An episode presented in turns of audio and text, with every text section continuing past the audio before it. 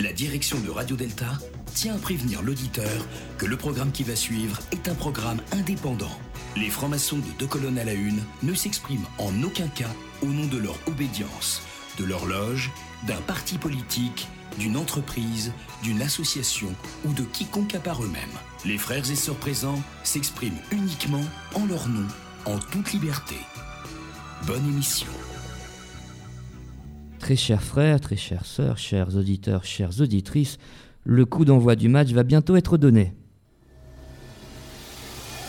Deux colonnes à la une. Les francs-maçons sur Radio Delta.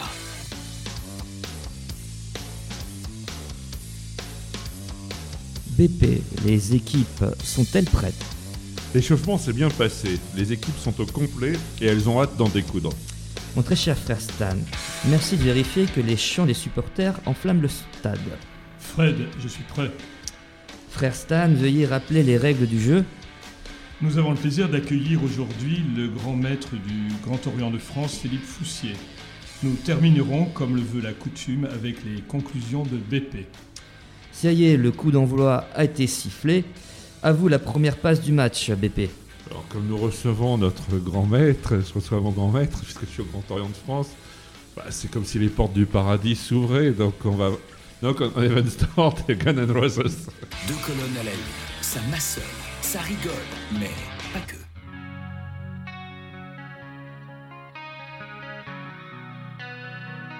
Deux colonnes à la une. Les francs-maçons sont dans votre radio.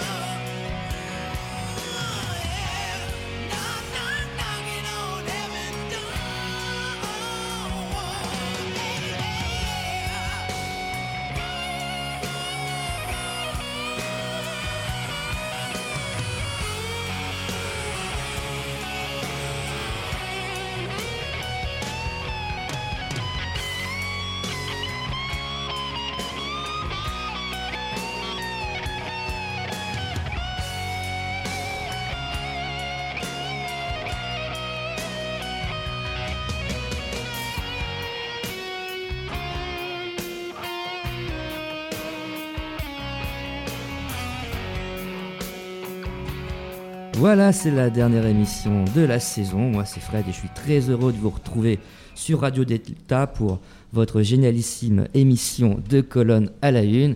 Euh, je suis très heureux aussi de retrouver mon équipe habituelle. Ce fringant épagnol Picard avec sa robe gris moucheté, Rabelais et soyeux, ce qui est rare concernant sa race, est connu pour sa dextérité à débusquer la bécassine. Ce chien de chasse est aussi très efficace dans les marais puisqu'il n'hésite jamais à sauter dans l'eau. Bonsoir Stan. Bonsoir Fred. À trop fréquenter les givarots, il prend des allures de blobfish, animal des profondeurs à la fois truculent et farceur, qu'on rencontre davantage dans les mythologies qu'aux eaux de Vincennes. Bonsoir BP. Ça devient de plus en plus pathétique. Bonsoir. Au capi trépidant et remuant, ce mammifère ruminant de la même famille que la girafe sévit grandement dans les zones radiophoniques du Val d'Oise. Son pelage étant extrêmement fragile, il se nourrit essentiellement d'humour et de bonne humeur qu'il consomme sans modération. Bonsoir Seb. Je suis de plus en plus inquiet, évidemment, parce que je ne me reconnais pas obligatoirement dans tout ça.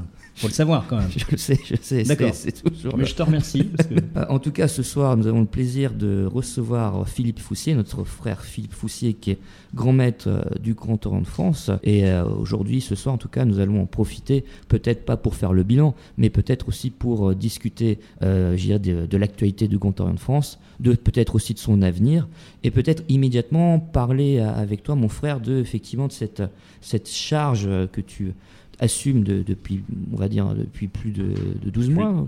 Oui, un un peu, an, ça fait un an, on va dire, hein, un an concrètement. Effectivement, cette, euh, cette charge, il faut le rappeler que comme un grand maître, comme un vénérable maître, ça reste quand même une charge.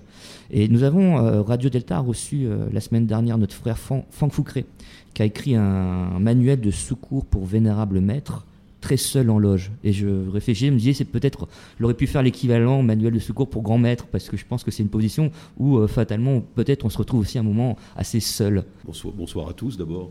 Non, euh, assez seul, non, c'est une équipe. Euh, c'est une équipe, un conseil de l'ordre, il y a un bureau, et le grand maître, il ne fait pas tout tout seul. hein. D'autant qu'au Grand Orient de France, on a quand même une tradition qui veut qu'on soit un peu dans le collectif. hein. Et lorsque dans d'autres cultures maçonniques ou dans d'autres obédiences, on a un peu le culte du chef, de celui qu'on considère un peu comme le Deus ex machina, qui décide de tout, hein, par qui euh, tout passe, au Grand Orient, on est plutôt dans une culture un peu plus collective. Et de ce point de vue, moi, ça fait six ans que je suis au Conseil de l'Ordre maintenant. J'ai eu l'habitude de voir différentes euh, configurations se, se dérouler en termes de fonctionnement. Et on est assez dans le collectif. Donc le grand maître, non, il n'est pas tout seul, même si, bien sûr, tout lui remonte, notamment lorsqu'il y a des problèmes. Mais euh, non, je, n'ai pas ressenti euh, euh, ce, ce poids-là.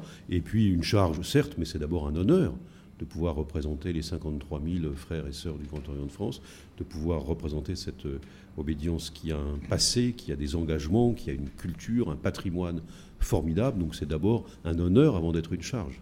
Mm, Bien sûr. Je pense qu'il y a beaucoup de frères et sœurs aussi qui se qui s'interrogent et qui se, se posent la question, effectivement, euh, finalement toute bête, hein, c'est une question toute simple, qu'est-ce qu'un un grand maître et, en exercice, qu'est-ce que qu'est-ce qu'il fait de ses journées? Ben, il s'occupe, il s'occupe de l'obédience, il répond à des invitations, à des sollicitations de loges, de congrès. euh, euh, on a une obédience très vivante. hein. Euh, donc c'est quand même euh, un, un avantage considérable, une obédience très vivante qui est pour euh, une bonne partie d'entre elles tournée vers l'extérieur. Donc nos loges organisent des conférences publiques, des tenues ouvertes, euh, participent à un certain nombre de manifestations. On a eu euh, cette année les utopiales maçonniques qui se sont déroulées dans une vingtaine d'orients différents. Donc on a une, on obédience qui vit, qui a envie de- d'exprimer, de faire rayonner nos idéaux euh, au dehors du temple. Et donc le grand maître, il répond d'abord aux invitations des loges, hein, aux sollicitations. Donc euh, ça peut être en effet des conférences publiques, ça peut être des tenues ouvertes. Nous prenons aussi l'initiative euh, au Conseil de l'Ordre d'organiser des conférences publiques. Par exemple, ça a été le cas sur euh, la lutte contre les extrémismes et les intégrismes. On a eu tout un cycle de conférences qui s'est déroulé euh, tout au long de l'année. On a eu aussi des conférences sur euh, la question des territoires et de la cohésion territoriale de notre République. Bref, on a d'abord donc cette, cette dimension-là, et puis après, il y a tout ce qui concerne la représentation de l'obédience à l'extérieur, euh, que ça soit d'ailleurs euh, en, direction des obédiences maçonniques du paysage français, avec lesquelles d'ailleurs nous avons euh, d'excellentes ou au pire de très bonnes relations, que ça soit également évidemment avec les obédiences maçonniques de l'étranger, d'Europe et, du monde entier. Et puis après, c'est tout ce qui concerne la, la représentation de l'obédience. En direction des pouvoirs publics, de la société civile, euh, en direction de la presse, etc. etc. Donc voilà, en gros, euh, pour, résumer, pour faire très court, euh, ce qu'est le, le travail du grand maître. Et puis, évidemment aussi, parce que c'est une structure importante, 1300 loges, il y a un fonctionnement interne à assurer, il y a une administration, il y a euh, plusieurs dizaines de, membres du personnel, donc euh, il y a tout- toute cette dimension à gérer. C'est aussi un patrimoine immobilier, 130 euh, sites gérés par la Zogofim. Bref, il y a toutes ces dimensions qui viennent se conjuguer et qui font que les journées sont bien remplies pour le grand maître. Est-ce que quand on est dans, la, peau du grand maître, est-ce que, est-ce que tu as un regard euh, par rapport je dirais, au grand maître euh, du passé? Est-ce que finalement, est-ce que tu, tu regardes euh, des anciens grands maîtres? Est-ce que tu prends certains exemples? Est-ce que tu t'identifies à certains plus que d'autres? Oh, euh, Oui, je regarde bien sûr le- le- l'exemple des anciens, parce que je prétends pas avoir euh, inventé euh, la franc-maçonnerie en arrivant à la grande maîtrise. hein. donc j'ai vu beaucoup de grands maîtres euh, avant moi. euh, D'abord parce que, encore une fois, ça fait six ans que je suis au Conseil de l'Ordre, donc j'ai travaillé avec euh, quatre d'entre eux, donc j'ai eu l'occasion de, pouvoir, de pouvoir les observer, de pouvoir tirer un certain nombre de- d'enseignements, de, beaucoup de profits de ce qu'ils m'ont apporté. Il y a aussi beaucoup de grands maîtres que je n'ai pas vus à l'œuvre exercer leurs fonctions, mais que je connais par ailleurs et qui m'ont aussi beaucoup apporté. Il y en a que je n'ai pas connus, mais qui m'ont aussi beaucoup apporté à travers leurs écrits, notamment. Je pense à Jacques Mitterrand ou à Fred Zeller, qui ont été euh, euh, des grands maîtres euh, extrêmement importants pour notre obédience, je veux dire dans la période contemporaine, parce qu'on pourrait remonter à plus loin et, trouver un certain nombre d'autres grands maîtres particulièrement exemplaires ou particulièrement qui ont illustré ce qu'a été notre obédience avec ses spécificités et ses richesses. Mais donc, bien sûr, moi, je me, euh, nous sommes dans la transmission. Et donc, le grand maître, il est aussi euh, celui qui euh, puise de cette transmission et qui va lui-même transmettre. Encore une fois, moi, ça correspond aussi à ma culture personnelle. Je, ne considère pas que le grand maître est un être isolé qui serait au-dessus du lot, n'est-ce pas? Bon, bien sûr, il a la charge de l'obédience pendant une durée déterminée. Il est bénéficiaire d'un mandat d'un an qui peut être renouvelable dans certaines conditions. Ça ne sera pas mon cas parce qu'encore une fois, je, suis au Conseil de l'Ordre depuis euh, maintenant euh, six ans. Mais euh, nous avons quand même une culture collective du fonctionnement assez collectif au Grand Orient qu'on ne trouve pas ou beaucoup moins dans, certaines autres obédiences maçonniques, que ce soit en France ou à l'étranger d'ailleurs. Donc la, première qualité impartie à la, à- au grand maître, finalement, c'est le sens du collectif. Est-ce que tu dirais que c'est finalement c'est quand même la première qualité à avoir pour exercer cette fonction? Ben oui, c'est faire vivre un collectif. Alors c'est le Conseil de l'ordre, c'est avoir euh, aussi de bonnes euh, euh, relations euh, harmonieuses avec les autres instances de l'obédience, le législatif, la solidarité, la justice, les commissions nationales, les commissions conventuelles, bref. Et puis les loges, les congrès régionaux, les loges. Donc si on n'a pas le sens du collectif, euh, ça marche pas. hein. Euh, Au Grand Orient de France, il vaut mieux l'avoir parce que, euh, encore une fois, c'est une obédience vivante où il y a beaucoup de diversité. On est quand même l'obédience qui a, je ne veux pas déprécier les autres, hein, je ne veux pas être, je ne veux pas être que, que mon propos soit mal compris, mais nous avons une diversité dans notre obédience qui est inégalée en termes de rite, en termes de sensibilité.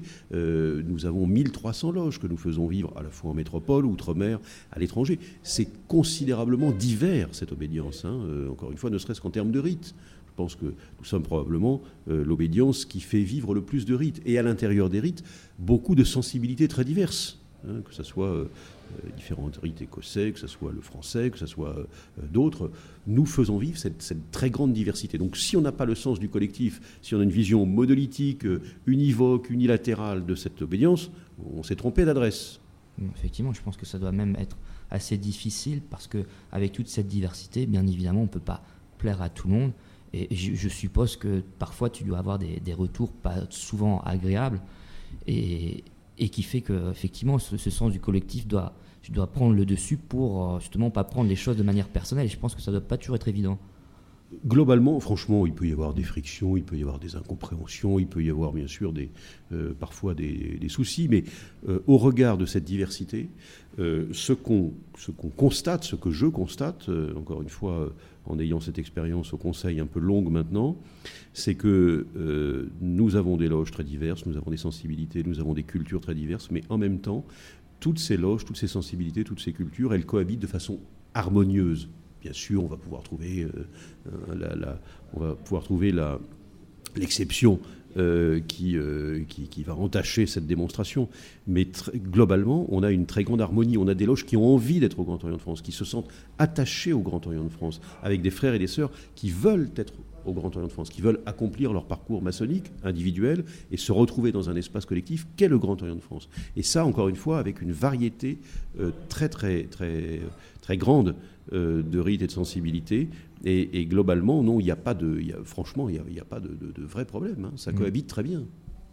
Oui, d'ailleurs, euh, est-ce que c'est pour renforcer ce souci de collectif que euh, tu as euh, finalement décentralisé pas mal Parce que notamment les utopiales, pour une fois, ont lieu pas seulement à Paris, mais dans d'autres endroits de France.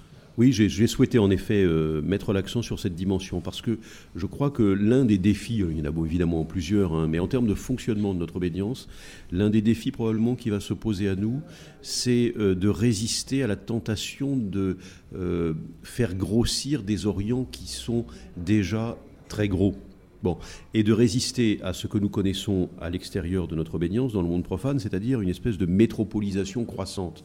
C'est-à-dire que les gros sites aspirent de plus en plus euh, d'énergie, aspirent de plus en plus de talent, et nous voyons imperceptiblement se dessiner, ou en tout cas, euh, euh, nous voyons le risque poindre que nous ayons des Orients qui soient un peu oubliés, qui soient un peu relégués. C'est la raison pour laquelle j'ai beaucoup insisté sur cette dimension de la décentralisation, c'est-à-dire ces utopiales qui se sont déroulées sur 20 sites. Je pense que mon successeur, il fera ce qu'il veut, veut, bien sûr, mais je pense que c'est une expérience probablement à poursuivre, en tout cas qui a été très appréciée et, qui a permis de, faire décliner hein, euh, une thématique sur laquelle nous reviendrons, euh, je, l'imagine.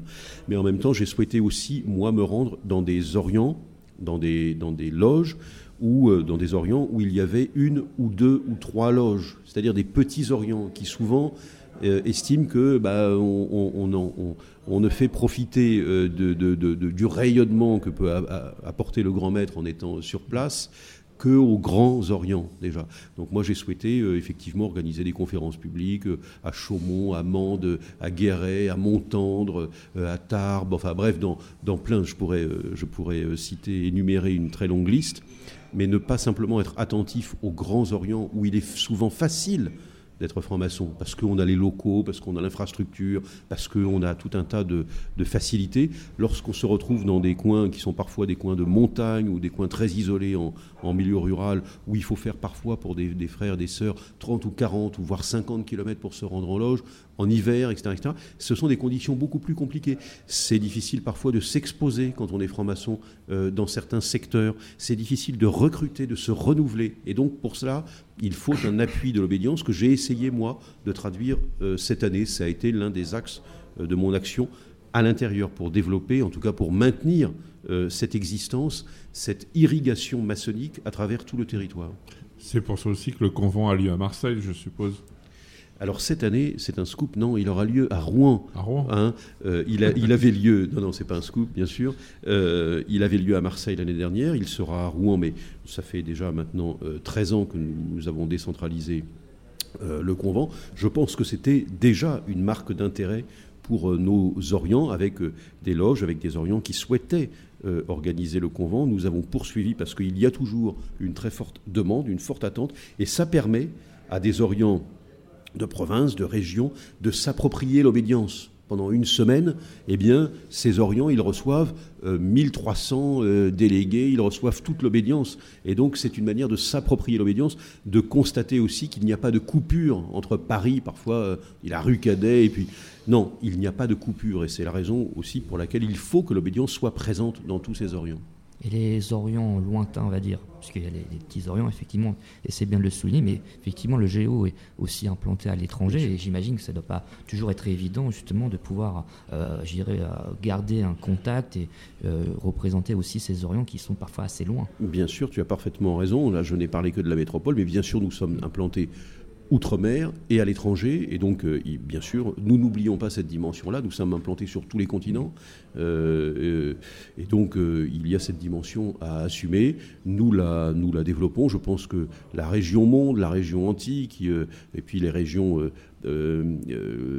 qui, qui rattachées à la métropole ont des loges. Euh, euh, par exemple en Europe, hein, je pense à l'Europe de l'Est, je pense euh, à l'Espagne, je pense à l'Italie, je pense euh, maintenant à ce que nous voyons se développer euh, en Allemagne, en Angleterre. Bref, euh, nous avons donc un certain nombre de, de loges qui sont à l'étranger et bien sûr nous ne les oublions pas. C'est un axe de développement de l'obédience depuis maintenant une vingtaine d'années qui se poursuit à un rythme très soutenu et donc qui fait aussi participer euh, notre obédience du rayonnement euh, des idéaux maçonniques du grand, vu du Grand Orient de France. Nous ne sommes pas propriétaires de la franc-maçonnerie, nous incarnons une certaine sensibilité, et nos loges qui sont à l'extérieur du territoire métropolitain, elles nous permettent de faire rayonner hein, cette, euh, cette franc-maçonnerie adogmatique et libérale à laquelle nous sommes attachés. Mm, C'est vrai que ça- je- moi, cette partie de l'histoire maçonnique, je la trouve très intéressante parce que c'est vrai que depuis sa, sa naissance, il y a ce, je dirais cette, ce, ce- ce côté, cet aspect d'aller gérer dans d'autres pays euh, et de pouvoir justement partager gérer notre culture. Et, et c'est intéressant de voir, euh, je crois qu'il y a une loge qui a été créée euh, à Alicante. Et euh, on a à la fois des expatriés français et à la fois des locaux. Donc il y a vraiment un partage entre des, des frères qui vont être initiés au Grand Orient de France avec une culture étrangère et euh, des expatriés avec leur culture française. Et ça fait véritablement une, une diversité et un échange qui est vraiment intéressant. Surtout, c'est intéressant parce que euh, j'avais vu un documentaire, la franc-maçonnerie espagnole, c'est pas évident parce qu'ils se font souvent canarder euh, au niveau des locaux. Il y a encore euh, des restes, je dirais, du catholicisme et du franquisme avec des a priori très forts contre les francs-maçons. Est-ce que justement le Grand Orient de France, par exemple, soutient les frères espagnols? Est-ce qu'il y a des actions de ce type? Oui, bien sûr, bien sûr, euh, nous sommes, euh, nous sommes en appui. Ce qui est intéressant, c'est que ça correspond, ce, développement à l'international correspond à un souhait euh, du Grand Orient de France, mais surtout il correspond au souhait de frères et de sœurs localement de vivre leur maçonnerie au sein du Grand Orient. C'est-à-dire, c'est pas la rue Cadet qui décide d'aller s'implanter ici ou là. C'est des frères et des sœurs qui veulent vivre leur franc-maçonnerie au Grand Orient. Et donc, il y a la conjugaison de ces deux dimensions-là. Et bien sûr, lorsque des frères et des sœurs sont attaqués, ça a été le cas en Afrique cette année, de façon extrêmement vigoureuse. Euh, nous avons pris un certain nombre de mesures. Ça a été le cas en Italie. Et j'ai eu l'occasion de rencontrer euh, euh, un certain nombre de mes homologues euh, italiens. Ça peut être le cas en Espagne aussi. C'est le cas dans, dans toute l'Europe. L'an- L'antimaçonnisme monte. En Afrique, on le connaît euh, euh, ailleurs. Et puis, il monte aussi dans notre pays. Alors, frère BP, euh, Oui, puis on a vu aussi euh, que on avait reçu Alain de Kegel pour euh, la franc-maçonnerie en Amérique aux Caraïbes et en Amérique du Sud. Et là, il y a effectivement, on voit qu'il y a le continent euh, sud-américain est très en très fort développement puisqu'il y a 3 à 4 millions de francs-maçons euh, et que ça fait le c'est le pendant de la, franc-maçonnerie d'Amérique du Nord qui décline. Et là, on voit que le Grand Orient a un rôle à jouer puisque les régimes autocratiques, disons proches des États-Unis et d'une certaine forme de maçonnerie, se sont effondrés. Et euh, c'est peut-être le moment pour euh, nous de. Oui, bien sûr, il y a de plus en plus de frères et de sœurs qui euh, envisagent leur appartenance à la maçonnerie dans un cadre adogmatique et, et libéral. Donc, le, Grand Orient de France, sans hégémonie, mais avec ce qu'il incarne, avec son histoire, avec son passé, avec ses engagements, il est là pour aussi accompagner, pour être, je dirais, en relais avec les obédiences qui souhaitent, développer euh, des partenariats avec nous, qui souhaitent développer euh, euh, des formes d'action communes. J'ai eu l'occasion effectivement de, rencontrer aussi un certain nombre de mes homologues sud-américains. Donc il faut être présent. Encore une fois, nous ne sommes pas la Grande Loge Unie d'Angleterre qui règne sur la franc-maçonnerie adogmatique dans le monde. Nous avons un autre rapport, nous, aux, aux- aux obédiences adogmatiques et, et libérales, un rapport de, euh, sur, un, sur un pied d'égalité. Mais c'est vrai que le Grand Orient de France a aussi une histoire, un passé, un patrimoine, etc., qui fait que, bah, bien sûr, on est un peu reconnu parfois comme euh, un peu une tête de pont, une référence, hein, sans que ça soit étouffant pour les autres, dans le respect mutuel. alors frère BP, le, le- le prochain morceau musical, euh, j'ai pas tout compris, il faut que tu Bah, les francs-maçons, ils aiment bien s'embrasser. Donc, euh, on va écouter un auteur italien, Giovanetti. Piacciami ancora. Vous écoutez Deux colonnes à la une sur Radio Delta. L'émission revient dans quelques instants. Alors, ne bougez pas. Retrouvez Deux colonnes à la une en podcast sur deltaradio.fr.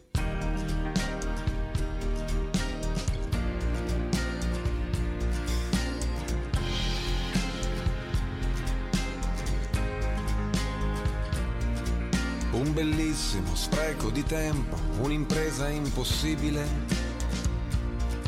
L'invenzione di un sogno, una vita in un giorno, una tenda al di là della duna.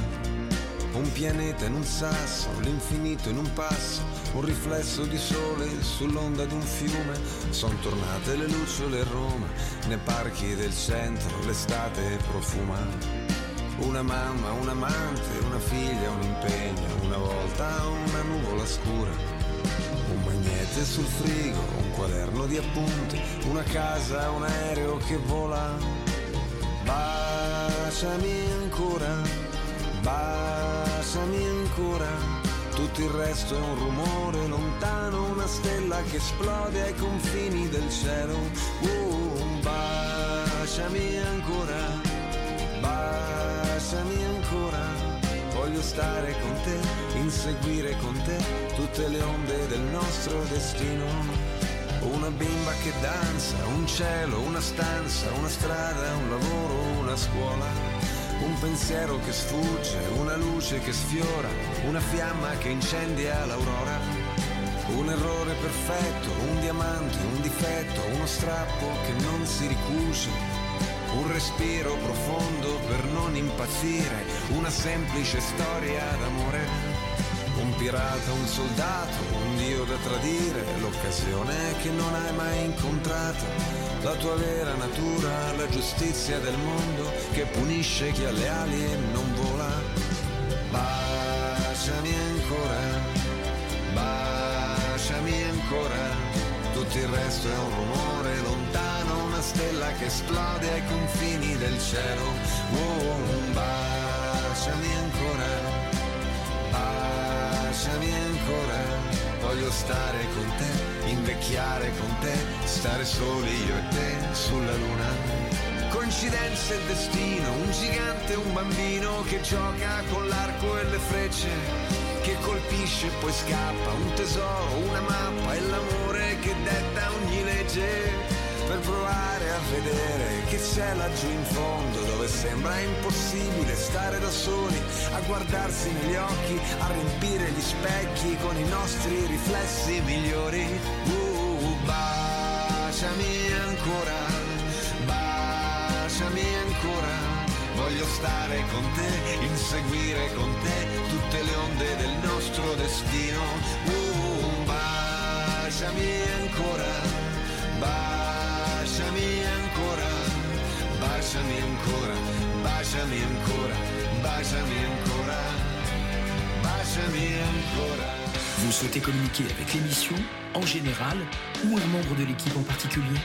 Rendez-vous sur la rubrique Nous contacter sur deltaradio.fr. Nous sommes de retour au Matana et je vais tout de suite laisser la parole à notre frère Stan pour sa petite chronique. Oui, la chronique de la photographie symbolique. Donc j'ai choisi cette photographie que je peux montrer à tout le monde, que je vais essayer d'expliquer.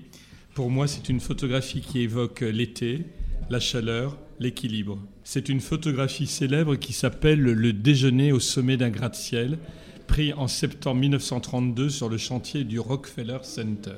Onze ouvriers, assis sur une poutre métallique qui surplombe Manhattan, déjeunent les pieds dans le vide. Il s'agit d'une des photographies les plus célèbres au monde, symbole de la Grande Dépression des années 30. Pourtant, on ne sait toujours rien sur son auteur, ni sur l'identité de ses sujets. Qui sont ces hommes? Faisaient-ils partie de l'immigration irlandaise ou italienne, venue s'installer à New York au début du XXe siècle? Qui ne s'est jamais demandé ce que faisaient ces mecs, tranquillement assis, sans protection, à des centaines de mètres d'altitude? Onze hommes, onze ouvriers maçons, casquette sur la tête, tricot de corps, chemisette ou bleu de travail, semblent casser la croûte, fumer une cigarette et se détendre, assis négligemment sur une poutre de métal, leurs pieds se balançant dans le vide, à quelques 260 mètres du sol, ce qui correspond au 59e étage. Derrière eux, des alignements d'immeubles gigantesques de Manhattan et à perte de vue, l'espace boisé de Central Park. La décontraction des hommes leur pose en apparence familière, comme s'ils étaient assis sur un tabouret de bar accroît la force de cette photo singulière. Cette photographie figure en bonne place dans le New York Herald Tribune du 2 octobre 1932, en pleine campagne présidentielle opposant Franklin Roosevelt et Herbert Hoover, et dans un pays en pleine dépression où le chômage touche 24% de la population. Il découvre des dizaines d'autres photos qui témoignent, toutes, des différents stades d'avancement du chantier, et prouvent que plusieurs photographes ont pris des risques fous pour suivre le travail de ces ouvriers acrobates, payés 1,50$ l'heure, ce qui représentait à l'époque un salaire plutôt bon, à condition d'être prêt à mourir, car on comptait un mort par tranche de 10 étages. Si la photographie semble être totalement spontanée, il n'en est rien de tel. Cette image a été réalisée pour faire la promotion du Rockefeller Center a été mise en scène dans le cadre d'une campagne pour l'immense gratte-ciel. On ne sait pas qui est le véritable auteur de l'image, Cependant, les historiens s'accordent à dire que les photographes Charles Ebbets, Thomas Kelly et William Lefsheet étaient présents ce jour-là. Bien que l'image ait été réalisée dans le cadre d'une publicité, les hommes présents sur la photographie font réellement partie des travailleurs qui ont contribué à la construction de ce gratte-ciel. Parmi eux, des nombreux travailleurs immigrés, des anonymes qui ont bâti l'Amérique à la force de leurs bras et euh, en risquant leur vie. Plus qu'une simple photographie, cette image est devenue un symbole des États-Unis. Prise pendant la Grande Dépression, elle montre une Amérique positive et travailleuse à l'heure où la situation économique était particulièrement compliquée. On est ici dans les deux premières années de la Grande Dépression. Habituellement à cette époque, lorsqu'on voyait des hommes former une ligne, c'était pour avoir un bout de pain ou un repas. La photographie met en scène des travailleurs dans une Amérique des années 30 qui gardent le rythme et construisent. Les pieds dans le vide, ces ouvriers symbolisent une Amérique qui n'a peur ni du risque, ni de l'altitude, ni de la crise économique. Emblème de l'expansion verticale de New York, cette image témoigne de la résilience américaine face à la Grande Dépression. Ces ouvriers maçons n'ont pas peur. L'équilibre, l'horizontalité, leur force et leur vigueur sont leur quotidien. Une normalité pour eux, tout comme la volonté de construire parfaitement leur édifice. Deux colonnes à la une. Les francs-maçons sont dans votre radio. Merci, mon très cher frère Stan. Euh, ce qui est intéressant quand tu, euh, tu proposes ces petites critiques, moi je trouve que ce qui est intéressant, c'est que tu relis parfaitement le sociétal avec le symbolique. Moi, c'est en tout cas, c'est c'est ma position personnelle, mais effectivement, je suis parfois agacé par cette opposition qu'on veut marquer entre une maçonnerie sociétale et une maçonnerie symbolique. Je sais qu'il y a deux courants euh, qui coexistent. Pourtant, j'ai l'impression qu'en tant que maçon, euh, je peux me reconnaître euh, pleinement dans le travail, dans les travaux de certaines loges ou obédiences symboliques, et je me reconnais aussi parfaitement dans des, dans des obédiences et structures maçonniques à vocation beaucoup plus sociétale. Donc effectivement, je voudrais demander à, notre frère Philippe comment finalement il se situe par rapport à cela, sachant que, comme tu l'as rappelé, le Grand Temps de France est aussi une fédération aussi de rites, et que au sein des loges du Géo, il y a aussi plusieurs sensibilités. On a des loges qui travaillent, qui ont une démarche probablement symbolique, et d'autres loges euh, qui ont euh, une démarche beaucoup plus sociétale. Je crois que d'ailleurs qu'il y a 15% des loges qui travaillent à la gloire du grand architecte de l'univers. Donc il faut aussi arrêter avec cette légende selon laquelle euh, Mm. le Grand Orient de France ne travaille jamais à la gloire à du grand architecte de l'univers. Absolument, absolument. Il faut le, souligner. Ce qui fait la, la particularité du Grand Orient de France, comme d'autres obédiences amies avec lesquelles nous avons des, des liens euh, forts, c'est que nous conjuguons harmonieusement à la fois la démarche initiatique et l'engagement humaniste et républicain. Et ça a toujours été la marque de fabrique du Grand Orient de France. Mais euh, au Grand Orient de France, on est d'abord des francs-maçons. Donc euh, ça passe d'abord par un engagement individuel qui consiste pour les francs-maçons que nous sommes à, tenter de s'améliorer, de se perfectionner, à opérer sur eux euh, une émancipation par rapport à leurs propres conditions initiales, à faire en sorte que nous puissions, euh, encore une fois, progresser. Donc ça, c'est une œuvre que nous, une œuvre entre guillemets, que nous réalisons sur nous-mêmes au quotidien, au milieu de nos frères et de nos sœurs, lorsque nous sommes dans des loges qui comportent des sœurs. Mais cette dimension, elle est première au Grand Orient de France. Hein. Elle ne peut pas, euh, elle ne peut pas être euh, euh, écartée, elle ne peut pas être isolée de la dimension de l'engagement humaniste et républicain. hein. C'est premier. Nous sommes d'abord des francs-maçons. hein, au Grand Orient de France. Nous sommes d'abord des francs-maçons. Après, bien sûr, nous ajoutons à cela ce qui fait un peu notre marque de fabrique, c'est que nous sommes profondément engagés, parce que notre obédience a toujours été une obédience de combat.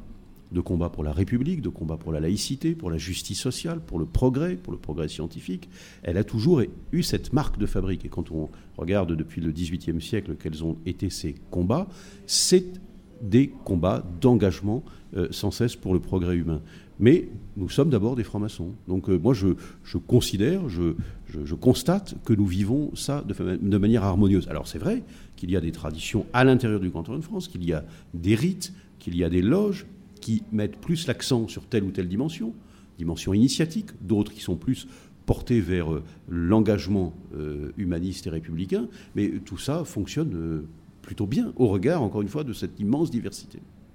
Complètement, je pense que comme toi, que c'est pas antinomique en soi. Puis euh, maintenant, surtout, il y a depuis 3-4 ans les rencontres Lafayette en plus. Avec Oui. une purement avec une obédience purement symbolique. Ça, oui, c'est, je, je vais y venir, mais euh, nous, nous construisons le temple intérieur en même temps que le temple extérieur au Grand Orient de France. Ils ne sont pas dissociables. hein. Euh, d'autres obédiences maçonniques ou d'autres traditions ne conçoivent la franc-maçonnerie que, euh, que tournée vers l'intérieur, vers l'aspect individuel, vers la démarche euh, initiatique propre. Nous, nous bâtissons en même temps le temple intérieur et le temple extérieur.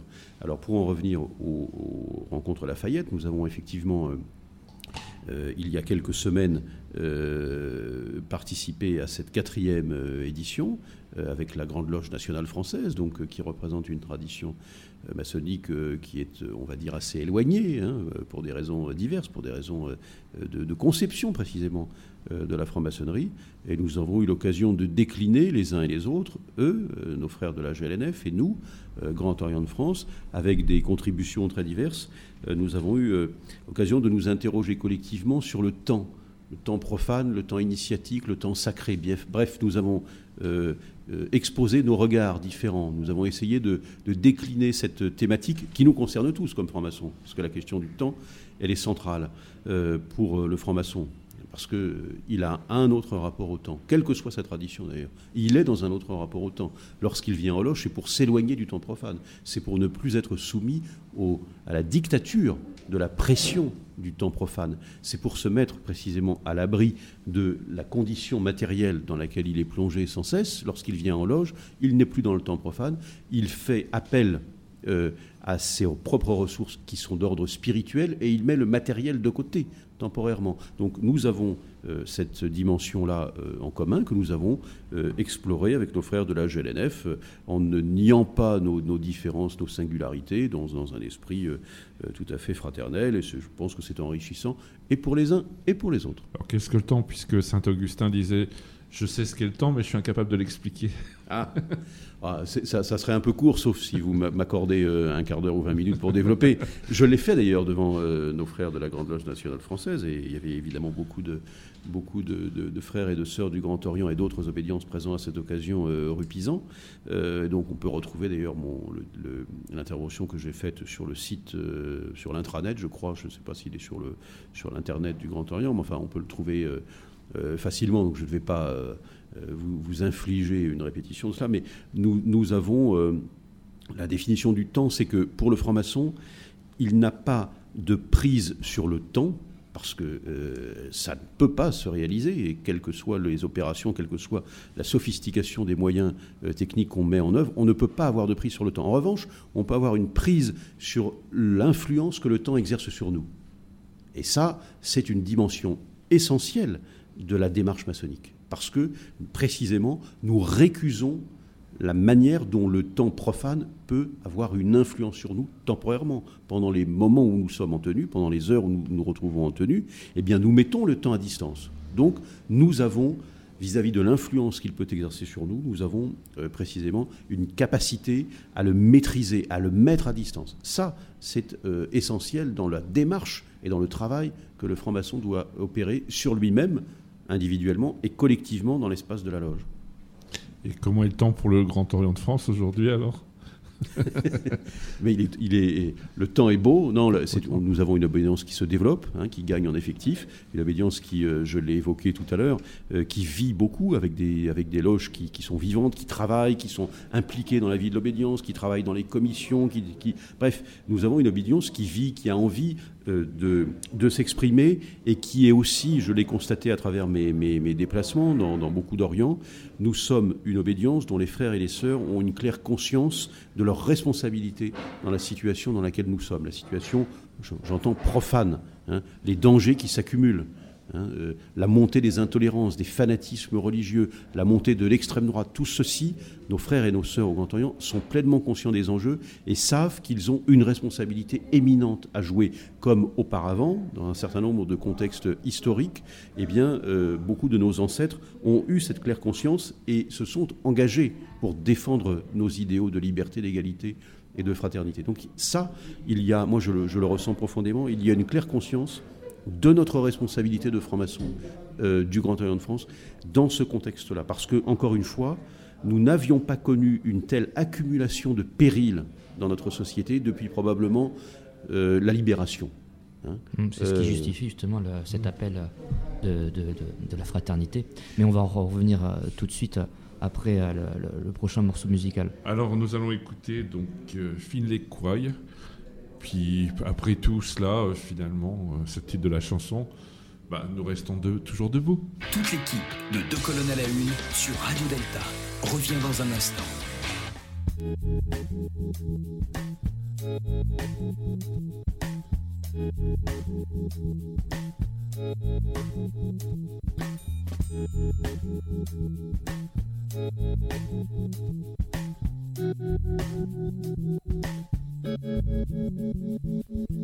Even after all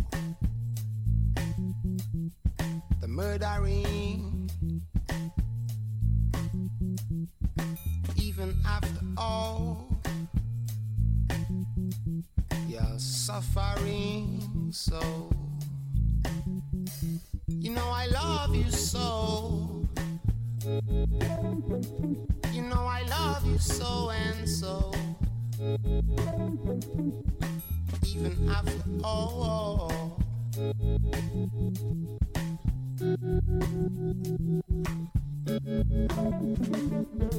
I'll let you go on, sir.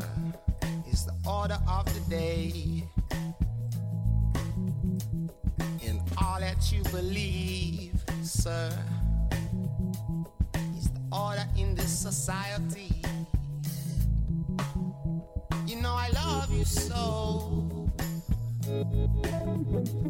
You know I love you so and so.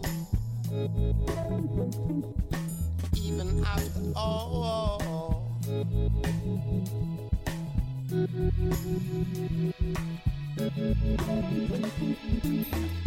This is my money, y'all. Man just feels satisfied. No competition, no competition at all. I just feel satisfied. Them eyes, a gorgeous girl. No demise, a prize. I got to raise it again. Them eyes are gorgeous. I must advance. I don't check for no superficial. It's got to be beneficial. These sonic fruits, these sonic fruits. Sights. These sonic fruits got 'em moving around alright. Hyperplay, stepping and rising. Thank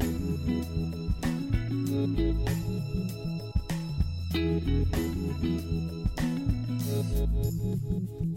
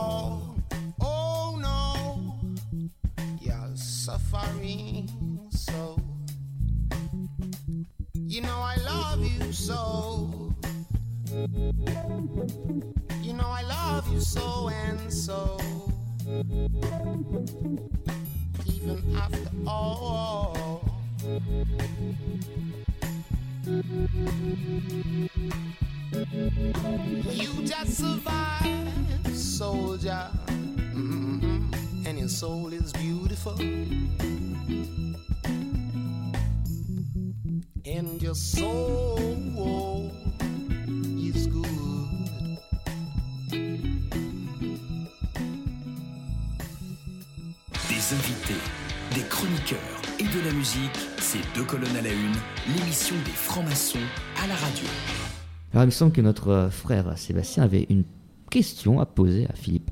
Ça y ressemble plus ou moins. Vous êtes souvent sollicité par, euh, par la presse en tant que, que grand maître et quelles sont les questions qu'on vous pose et qui vous empêchent ou pas euh, d'accepter des interviews? Parce que finalement, on ne voit pas tant que ça à la télé, on ne vous entend pas tant que ça à la radio. Alors, c'est vrai sur le plan national euh, que le- le- la franc-maçonnerie n'est peut-être pas très, euh, très audible, ou, euh, mais c'est beaucoup moins vrai sur le plan local. Et comme j'ai eu l'occasion de beaucoup me déplacer euh, dans nos divers territoires, euh, eh bien pour le coup, là, les médias locaux, qu'ils soient d'ailleurs euh, radiophoniques, télé- télévisuels ou la presse écrite, sont très réceptifs.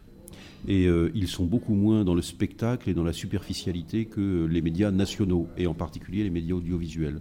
Donc, donc il faut se départir d'une vision un peu trop parisienne qu'on a aussi des médias, parce qu'ils sont très différents euh, selon aussi cette, euh, cette catégorisation. Qu'est-ce qui est le plus récurrent dans les questions posées euh, par la presse? À quoi sert la franc-maçonnerie? Et qu'est-ce que vous répondez à cette question?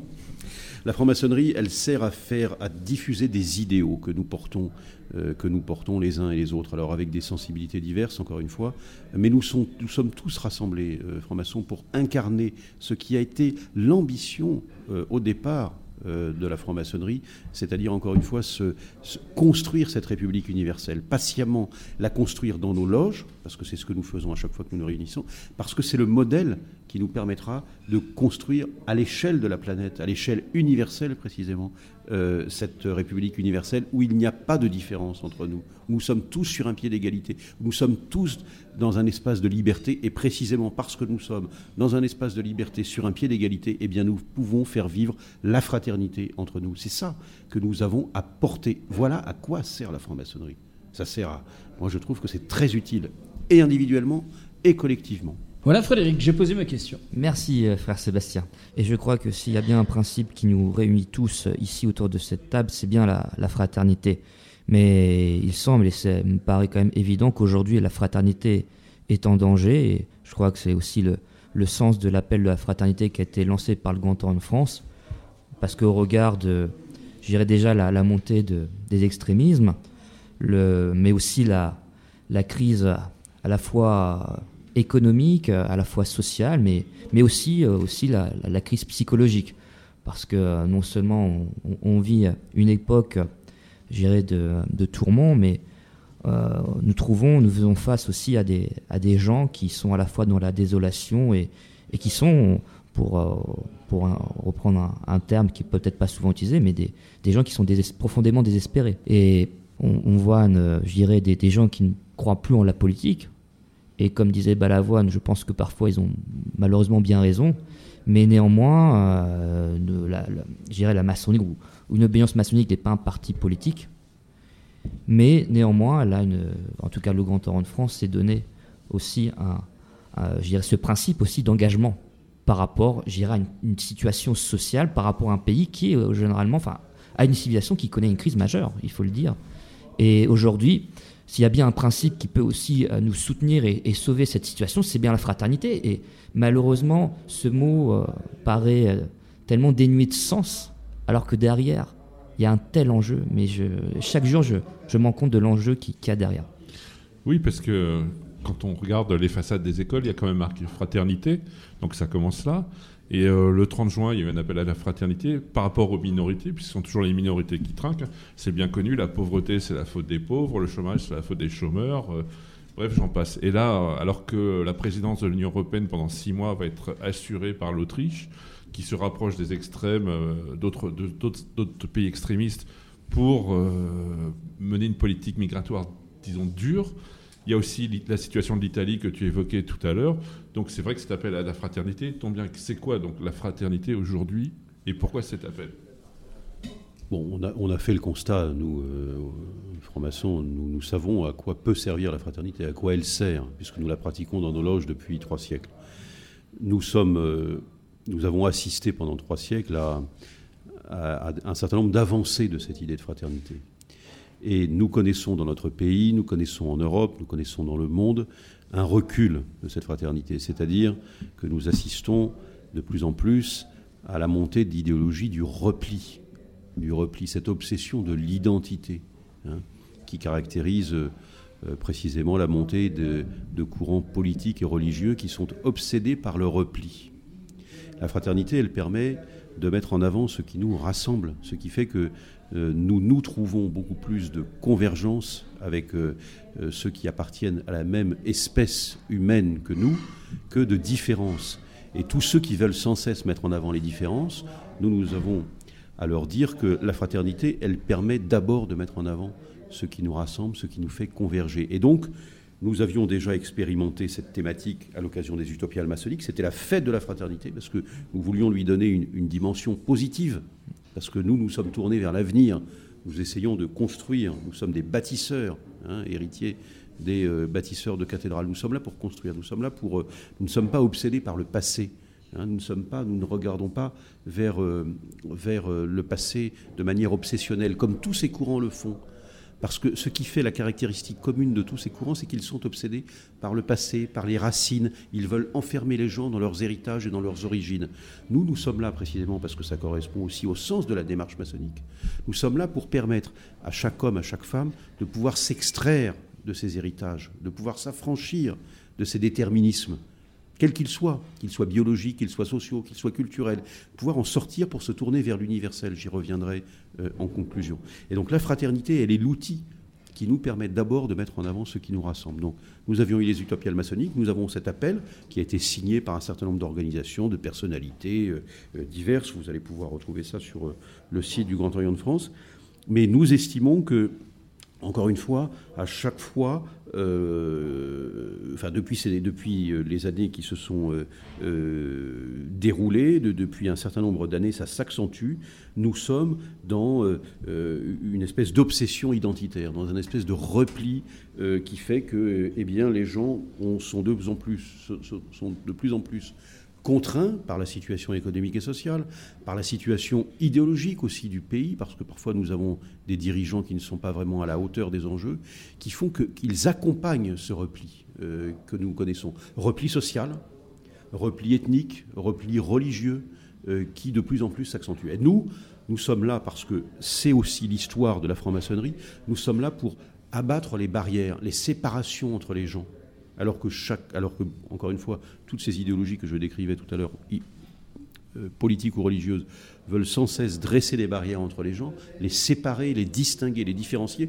Nous, nous sommes là, au contraire, forts de notre expérience et de notre histoire, pour faire tomber les barrières, hein, pour euh, abolir les catégories du monde profane pour faire en sorte que, encore une fois, on mette en avant ce qui nous rassemble. Et ce qui nous rassemble, on peut le trouver à travers notre appartenance à une même commune humanité. Et ça nous renvoie, bien sûr, à la problématique de l'accueil des réfugiés en Europe.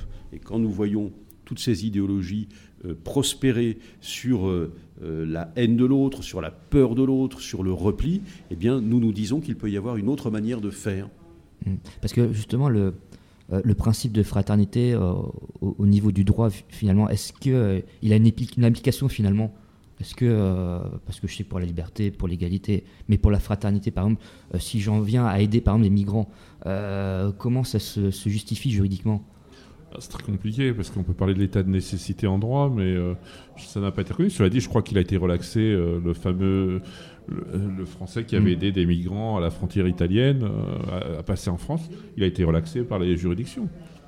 Oui, bien sûr. Non, il, il, il faut, il faut résister à cette, à cette tentation d'une approche purement sécuritaire de la question de l'accueil des réfugiés. Enfin, imaginons-nous que demain, nous, nous pouvons subir un régime dictatorial, que nous pouvons subir une guerre, que nous pouvons subir une famine. Nous ne sommes pas à l'abri.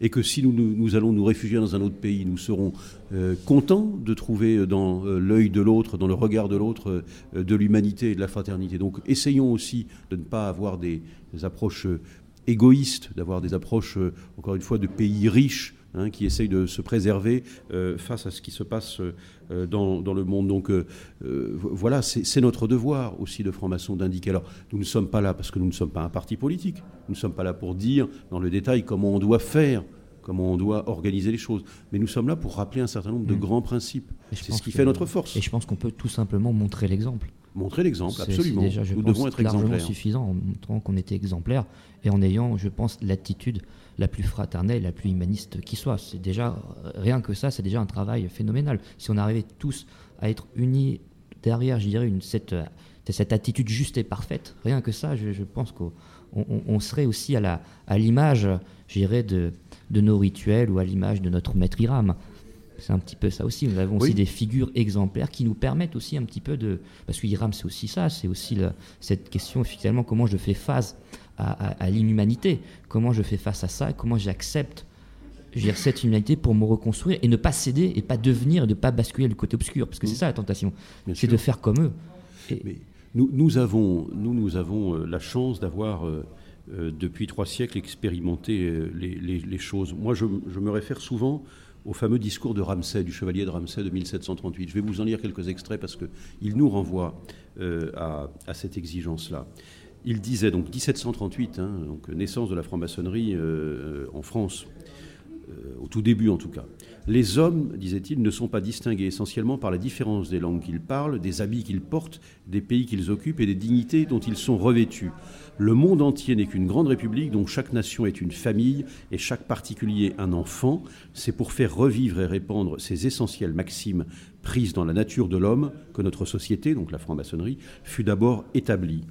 Nous voulons réunir tous les hommes d'un esprit éclairé, de mœurs douces et d'une humeur agréable, non seulement par l'amour des beaux-arts, mais plus encore par les grands principes de vertu, de science ou de religion, où l'intérêt de la confraternité devient celle du genre humain tout entier et où toutes les nations peuvent puiser des connaissances solides, où les sujets de tous les royaumes peuvent apprendre à se chérir mutuellement sans renoncer à leur patrie. Ça, c'est la définition de la République universelle que les francs-maçons essayent d'établir.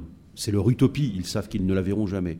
Mais c'est leur cap, c'est euh, euh, ce qui les guide hein, vers euh, cette République universelle. Et nous avons, et ça fait écho à, ce, propos de Ramsay, qui évidemment ne l'avait pas imaginé en 1738, mais cette année, nous célébrons le 70e anniversaire de la Déclaration universelle des droits de l'homme.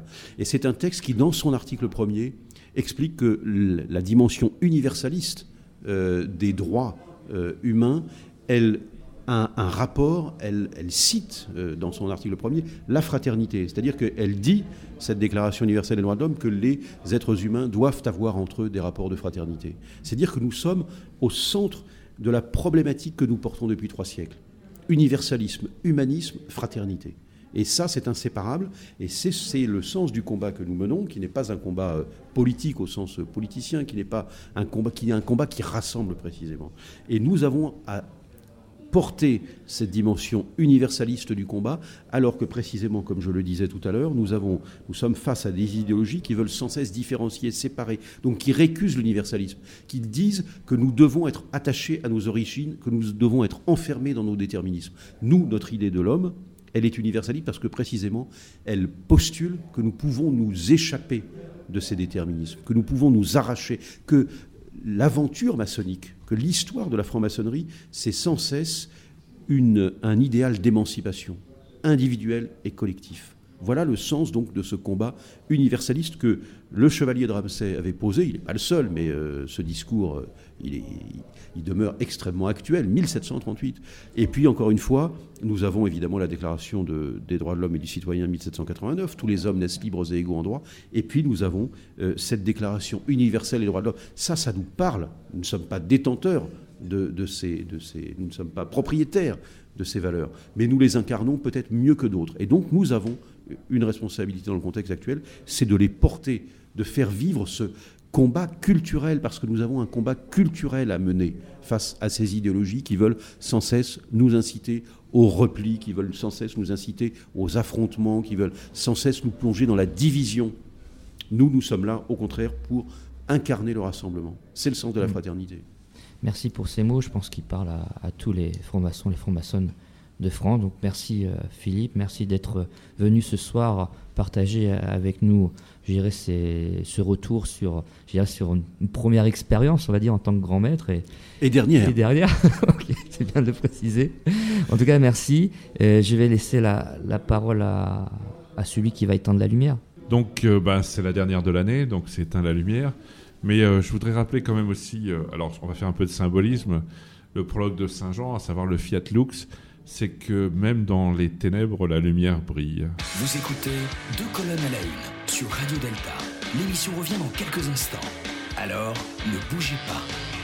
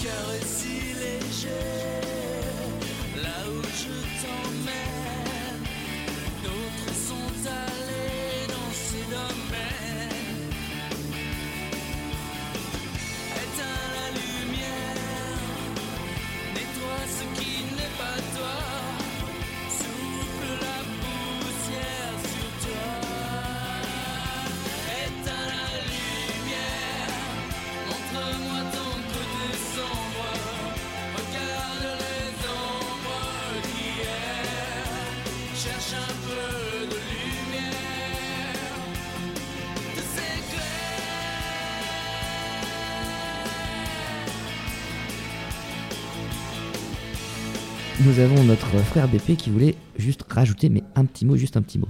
Oui, je crois que bon. Je, euh, je vais conclure très brièvement, mais euh, dans ma conclusion, en fait, je vais poser deux petites questions euh, au grand maître du Grand Orient. Est-ce que grand maître, c'est bon pour les miles? J'ai assez peu fait d'avion, pour tout dire. Tu as fait, fait surtout de... du train. Ouais, tu as dû faire beaucoup de kilomètres, je pense. Oui, j'ai fait, sur- j'ai fait surtout du train. Tu as une idée à peu près Et, et, euh, dans un contexte de grève qui ne vous aura pas échappé, qui n'était pas toujours donc euh, facile à gérer. Mais bon, il y a pire. Donc, fin août, tu passeras le bâton. Est-ce que tu as Le maillet. un- le maillet? Est-ce que tu as un regret, un souhait, euh, quelque chose de... On, peut toujours, euh, on peut toujours voir le verre à moitié vide. Non, je, pense que j'ai essayé d'être à, la, hauteur. J'ai essayé d'être digne de la confiance que les frères et les sœurs qui m'ont euh, porté à ces responsabilités m'ont témoigné. Euh, voilà, après, chacun est libre d'apprécier et, et d'émettre des critiques, qu'elles soient constructives ou pas d'ailleurs. Donc je me soumets volontiers à cela. Euh, je, je euh, voilà, très tranquillement, très sereinement. Et puis je serais très heureux de retrouver, euh, bien sûr, les colonnes de mon atelier en bleu. voilà, parce que c'est aussi le sens de la maçonnerie, c'est d'ailleurs de, de pouvoir exercer des responsabilités éminentes. Et puis après, retrouver le sens du travail maçonnique avec humilité. hein, parce que ces fonctions-là, elles ne doivent jamais nous égarer. Jamais. Je. Alors, sous forme de conclusion, je vais faire très bref, parce que ce sont les vacances qui approchent et je suis vraiment très flemmard ce soir. Quand on entre dans le Grand au Grand Orient, il y a une citation qui est attribuée à Saint-Exupéry qui est euh, Frère, tes différences, euh, au lieu de m'appauvrir, m'enrichissent, en gros. Et je voudrais les relier à ce mot de Victor Hugo. En ces périodes où les identitaires euh, montent, c'est que quand je dis égalité, je ne dis pas identité. Merci frère BP. Le match s'est bien passé, la meilleure équipe, la nôtre, s'est qualifiée et aucun blessé n'est à déplorer. Il est temps de quitter le stade. Vous pourrez écouter le podcast de l'émission sur Radio Delta. Mon très cher frère Stan, merci de dire aux joueurs de signer leur dernier autographe. Oui, Fred, laissez-moi le temps d'admirer ces nouveaux dieux du stade. Ça me change, à part pour l'incroyable BP. Frère Stade, euh, l'audience du match a-t-elle été bonne? Fred, apparemment, les supporters des deux camps sont satisfaits. Le match a été exceptionnel. La bière est bonne et fraîche et le parfum de la fraternité embaume le stade. Droit au but, je paye ma tournée générale pour fêter la victoire de notre équipe. Le peuple nous attend et ma foi, continuons Fred, cet égrégore stadier que nous avons eu avec ces charmantes supportrices uruguayennes. Merci frère BP, Stanislas, Sébastien et Alexis. Je déclare fermer cette plus ou moins respectable émission et on se retrouve tout de suite au troquet. Vive la République Retrouvez Deux colonnes à la une en podcast sur deltaradio.fr.